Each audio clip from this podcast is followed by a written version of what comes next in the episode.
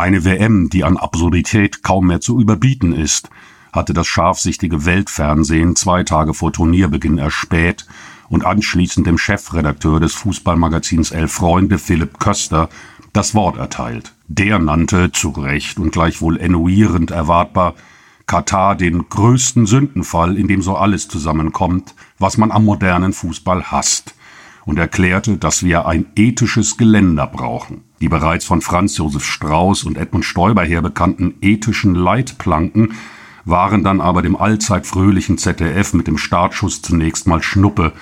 Die recht hypokritische Debatte unter dem Titel Schauen oder nicht schien ad acta gelegt.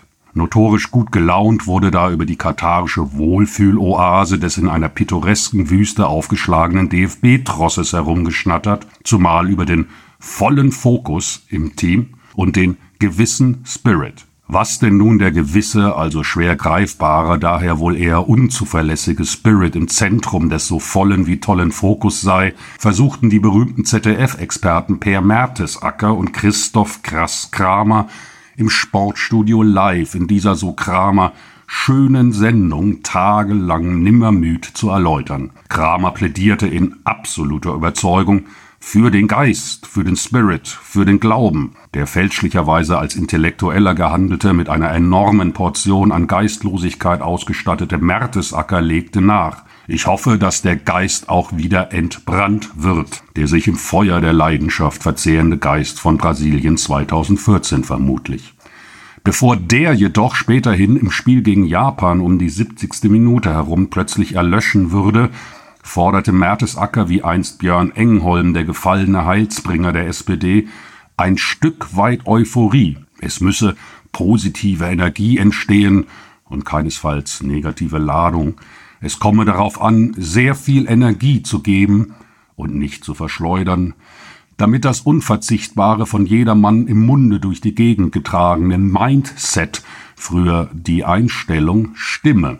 Inklusive Setup selbstverständlich, worauf Christoph Kramer jedenfalls schon mal bei den Tunesiern magische Fähigkeiten entdeckte. Sie setzen Kräfte ein, die sie nicht kennen. Sapperlot. Was macht eigentlich einen TV-Fußballexperten aus, außer dass sein Sitzfleisch, um das stundenlange Herumlungern in einem hässlichen Sessel durchzuhalten, gut trainiert sein sollte? Dass er möglichst schludrig Phrasen herausschleudert, die um schwarze Sinnlöcher rotieren? Ja, nen Fehler kannst du immer haben, wie es Christoph Kramer ausdrückt, aber warum muss die Fehler-Schneekanone Mertesacker gnadenlos einen Rumpelsatz nach dem anderen hinausballern? Wird er dafür bezahlt? Sie sagen, ihr könnt uns nichts haben. Da steht so eine gewisse Nervosität. Das sind Spieler, die horchen auf erstmal. Spieler, die ein gutes Turnier gestartet sind. Jetzt hat er sich auch mal den Mut genommen, er, der jetzt eine zentrale Figur einnehmen soll, Allein im Endeffekt war er nicht effektiv genug. Ab in die Geisteistonne möchte man da rüpelhaft ausrufen.